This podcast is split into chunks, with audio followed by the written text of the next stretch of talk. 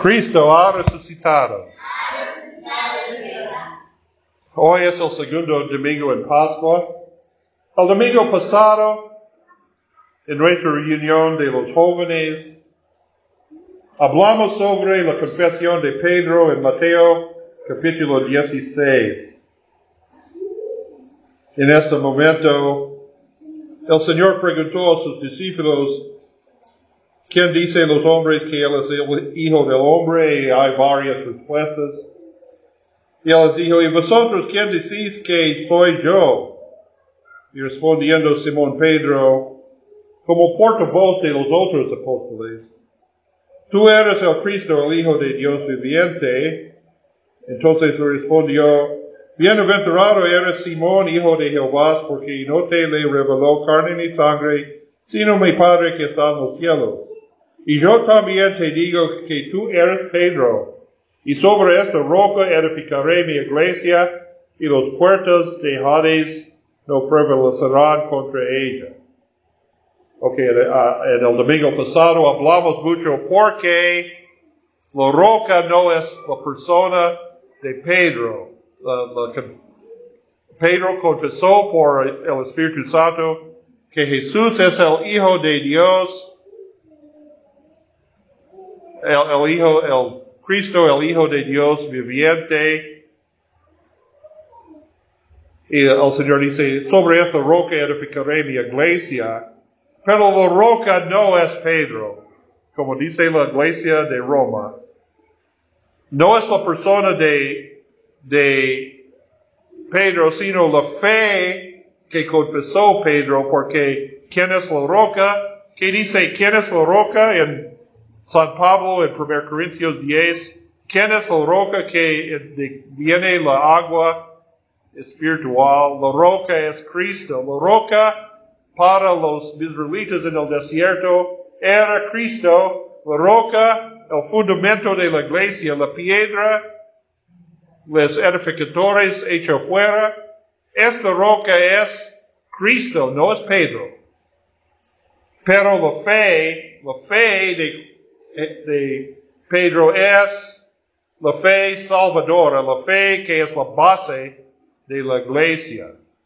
Entonces, Pedro no es la primera papa, es el primer papa. Y no tengo un rango encima de los otros apóstoles. ¿Cómo conocemos esta? ¿Por qué? ¿Qué dice los, la, la próxima versículo dice, y a ti te daré los llaves del reino de los cielos, y todo lo que atares en la tierra será atado en los cielos, y todo lo que desatares en la tierra será desatado en los cielos. Este es el oficio de los llaves. Esta es la autoridad que Cristo ha otorgado a tu iglesia para remitir o retener pecados. ¿En qué manera? Por la predicación del Evangelio, de la palabra de Dios. La iglesia tiene la autoridad para decir a los pecadores penitentes, hay perdón en Jesucristo. Dios perdona sus pecados en Jesucristo. Y para los que no quieren arrepentir, debemos proclamar, predicar la ley de Dios. Si tú no arrepientes, ¿qué pasará con ellos si no arrepientes del pecado, que no reconoces el pecado? La condenación completa de Dios, la perdición. ¿En qué, en qué, ¿Con qué autoridad podemos proclamar esta? Por la palabra de Dios que Cristo entregó esta autoridad a su iglesia, pero no solo Pedro, no solo Pedro y Pedro ha proporcionado esta autoridad a este sacerdote, a este sacerdote. La iglesia tiene esta autoridad. ¿Y cómo conocemos? ¿Qué dice nuestro uh, texto para hoy? Juan 20, 19 a 31. Este es el mismo domingo de la Pascua. La primera vez cuando Jesús apareció a los discípulos.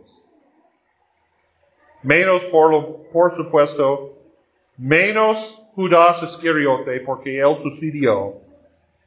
Y menos Tomás por, y por uh, solo podemos pensar en por qué Tomás no fue presente con los ellos. Pero este es el, en, en el Evangelio según San Juan, este pasaje es directamente después de la apariencia del Cristo resucitado a María Magdalena. ¿Recuerdas la, la cronología sobre los evangelistas? Todos los evangelistas, temprano en la mañana, en la madrugada, un grupo de mujeres se fueron a la tumba de Jesús y descubrió la tumba vacía y los ángeles le dijeron, ¿por qué busquéis los, el, el vivo entre los muertos? Él vive.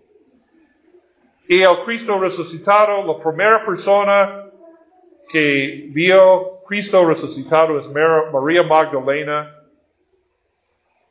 Y después Jesús apareció a las otras mujeres en camino cuando ellos fueron en camino a los apóstoles. Y dice Lucas, en la tarde del mismo día, el mismo domingo, dos discípulos de Jesús andaban en camino al pueblito de Emmaús y ellos encontraron a Jesús resucitado en el camino, en este camino. Y dice, Él abrió las escrituras de ellos para mostrar que el Hijo de Dios debe uh, morir en la cruz y resucitar el tercer día. Y según, ok, en la misma, en la versión de Lucas de esta, Jesús entonces apareció a los uh, dos, a diez de los discípulos en la noche del mismo día. Y según lo mismo, la cuenta de Lucas, los dos discípulos de fueron relatando su encuentro de Jesús a los otros discípulos cuando Jesús apareció. Ellos fueron en Jerusalén detrás de puertas cerradas. porque Dice, ellos tienen miedo de los judíos. Ellos vieron la crucifixión de Jesús y tienen miedo que los enemigos de Jesús buscan para ellos también en su odio. Pero mira, según Jesús apareció a, María Magdalena, a las otras mujeres, a los dos en camino a, a, Emmaus, Pedro y Juan, ellos también vieron la tumba vacía, los ángeles aparecieron, dice, Cristo vive, espera para él. Entonces, ¿por qué este miedo? Porque las puertas fueron cerradas, ellos fueron, ellos no solo tienen miedo de los judíos, pero también tenían miedo de Jesús. ¿Por qué? ¿Qué ocurrió en la crucifixión? ¿Cuántos de los discípulos quedaron a la al lado de Jesús cuando él fue crucificado. Dice solo Juan, los otros huyeron. Pedro negó tres veces. Jesús en el corte de Poncio Pilato. Dice, yo no, yo no conozco a este hombre. Entonces ellos, ellos fueron a sus, ellos tenían temor del juicio de Jesús. Si Jesús vive y ellos abandonaron, ellos no quieren enfrentar a Jesús entonces, pero detrás de las puertas cerradas, Jesús apareció entre ellos. Y otro punto aquí, mira, mira el cuerpo glorificado de Jesús. Jesús mostró, mira mis manos, los marcas de la crucifixión en mis manos, la lanza en mi costado. Este es el mismo Jesús. Este no fue una, fantasma, pero Él puede pasar por puertas cerradas, es decir, tiene su cuerpo re- re- resucitado, su cuerpo glorificado, es el mismo cuerpo, pero no tiene los límites de tiempo, espacio, como antes, y por eso podemos, podemos creer que Cristo ahora es en el cielo al lado de Padre Todopoderoso y también su cuerpo y sangre. Este en el altar cada vez celebramos la Santa Cena, porque no podemos entender esta, pero esta es la verdad. Su cuerpo de Cristo ahora no tiene los mismos límites que antes. Pero ¿qué dice, qué dijo Jesús a ellos entonces? Paz sea con vosotros. Esta paz, esta misma palabra paz es el mismo que anunció los ángeles en la noche buena. Paz en la tierra, gloria a Dios que estás en los cielos y paz en la tierra para con los hombres. Es decir, paz reconciliación entre Dios y los hombres, reconciliación entre hombre y hombre, hombres y mujeres. No es la ausencia de conflicto, pero es la reconciliación, el perdón. Entonces, cuando Jesús apareció, dijo paz a vosotros, él ofreció perdón a ellos.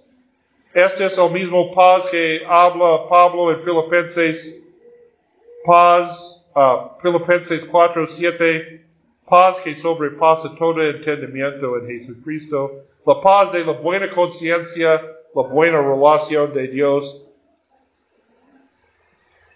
Y mostró sus manos y costado para recordar los discípulos, ¿dónde viene esta paz? ¿Qué fue el precio de esta paz entre Dios y los hombres? Porque Cristo pagó la deuda de nuestros, pecados en la cruz.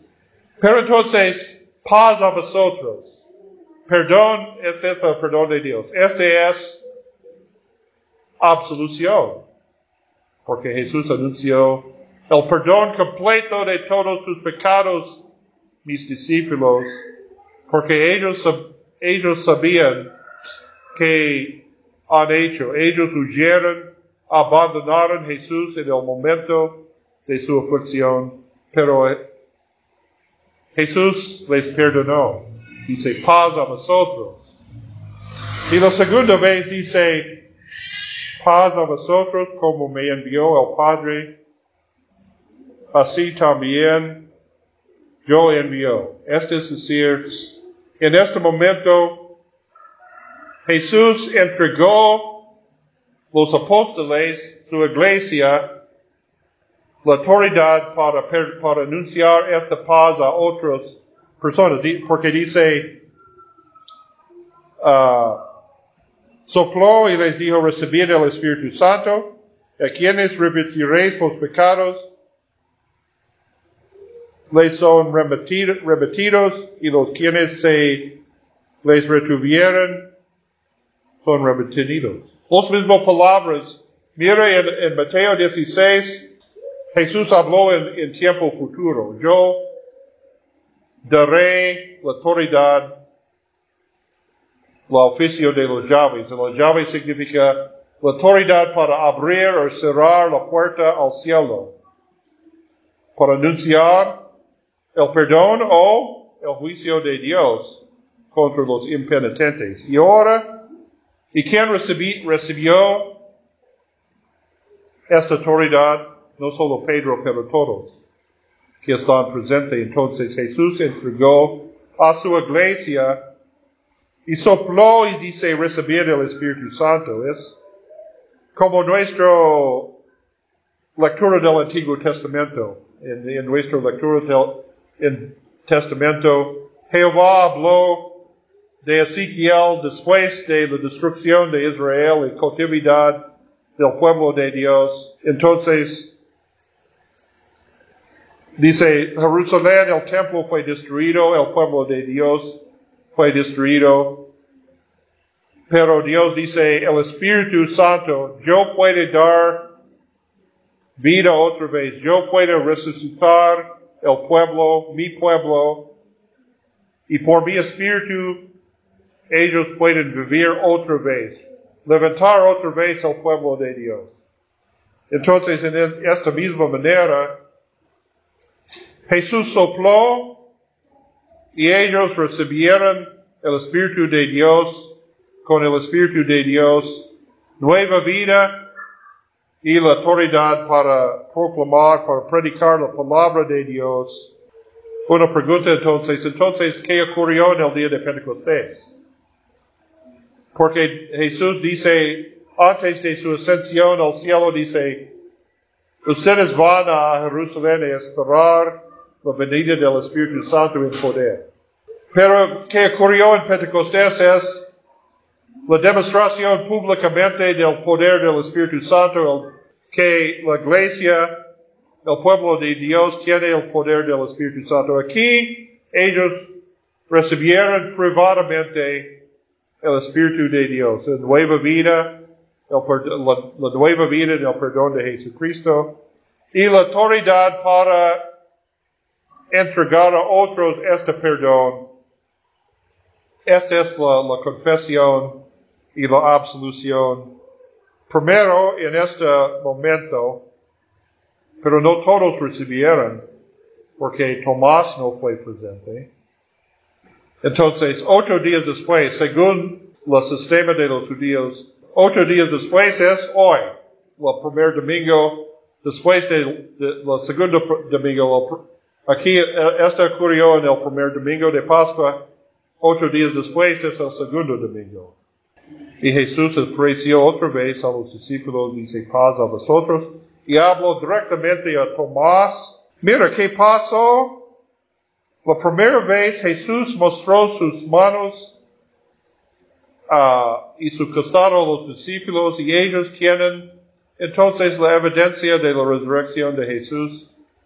Y si Tomás fue presente, fue presente en aquel momento, él tiene la misma evidencia también, pero él no solo dudó la, uh, la palabra de Dios, él rechazó a reunirse y escuchar la palabra de Dios.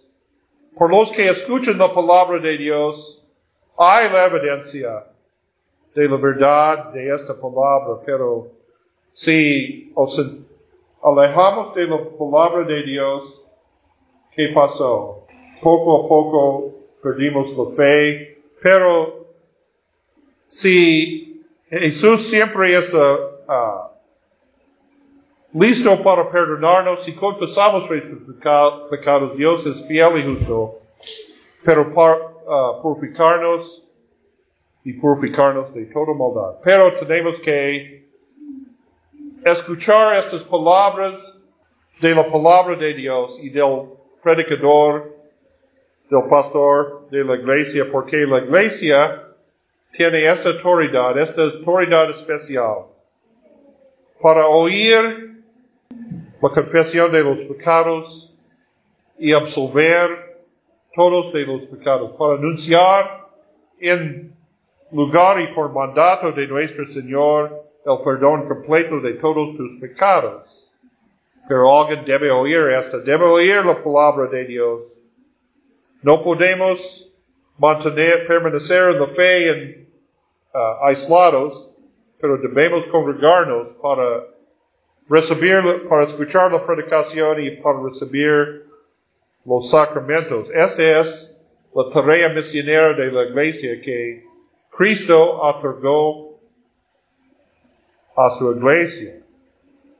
Todos los cristianos pueden anunciar en sus vocaciones diarios estas buenas noticias. Ellos pueden decir a otros, hay perdón en Cristo.